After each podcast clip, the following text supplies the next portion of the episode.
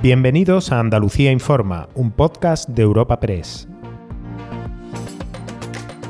Hoy es 29 de noviembre y estas son algunas de las informaciones más destacadas en nuestra agencia.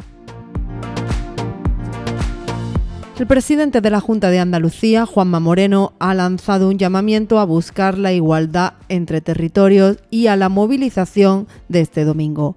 En su discurso en el debate del Estado de la Comunidad ha defendido luchar contra un país de dos velocidades, en el que a su juicio se quiere situar a nuestra tierra en una segunda categoría.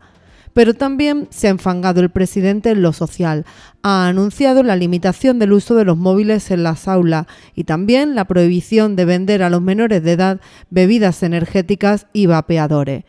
Ha sido sobre la salud en lo que se ha detenido para la autocrítica.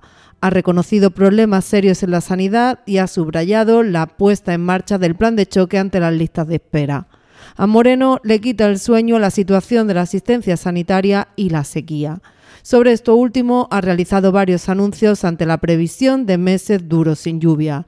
Ya en la próxima semana se van a aprobar actuaciones de emergencia a corto plazo. A principios de 2024 se aprobará el cuarto decreto de sequía.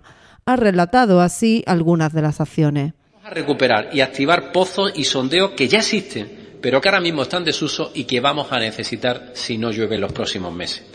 En los embalses de la Viñuela y Guadarranque Vamos a instalar tomas flotantes que nos permitan extraer agua incluso a niveles bajos de almacenamiento.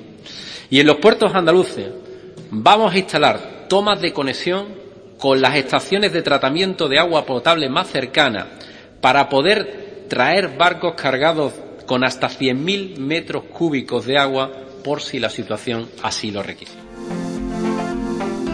No abandonamos la política aunque nos vamos a un aspecto más internacional. El aeropuerto parece que es el principal escollo para las eternizadas negociaciones sobre Gibraltar tras la salida del Reino Unido de la Unión Europea. El ministro de Asuntos Exteriores, José Manuel Álvarez, atisba que el acuerdo estaría cerca, aunque reconoce discrepancia justo en eso, en el uso conjunto de la infraestructura aeroportuaria. Al otro lado de la verja se encuentran grandes ciudades como la línea de la Concepción o Algeciras. El alcalde algecireño, José Ignacio Landaluce, ha reclamado igualdad. Esperemos que todos salgamos ganando que se sienten las bases para que en esta tan deseada zona de prosperidad compartida que venimos persiguiendo desde hace ya muchos años, pues no existan privilegios para una de las partes y que las relaciones de buena vecindad con la colonia británica deben de sustentarse en la igualdad sin que haya desequilibrios en la balanza. Entiendo como alcalde y como campo giltereño que el documento que se plasme el acuerdo entre las partes debe de recoger todas y cada una de las reivindicaciones que España ha venido defendiendo desde hace décadas.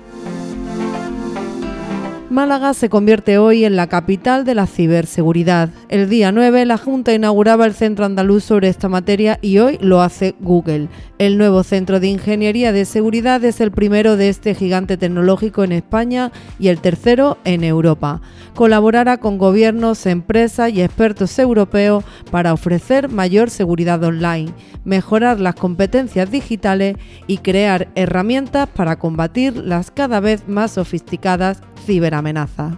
Fuencisla Clemares es la directora general de Google en España y Portugal. ¿Por qué Málaga? Pues eh, no hemos elegido Málaga por accidente, hemos elegido Málaga porque eh, realmente es una ciudad que está reconocida por tener un ecosistema vibrante de startups, de ingeniería y de tecnología. Y además es la ciudad que vio nacer a uno de los equipos más importantes que tenemos en este centro, que es Virus Total. Virus Total empezó su viaje en 2004 y hoy cuenta con millones de usuarios en todo el mundo.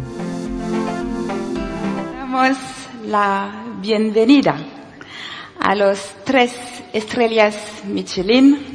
Cuidado. A restaurante Nur, Chef Paco Morales, Paco Córdoba. Morales, Córdoba.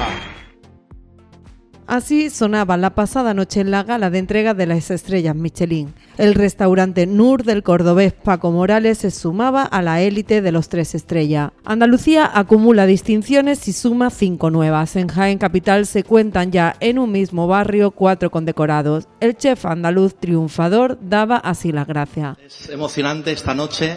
Eh, yo creo que cualquiera que, se tercie y tenga un poco de sensibilidad y se dedique a este oficio, eh, siempre sueña ¿no? con, este momento, ¿no? Honestamente, ¿no?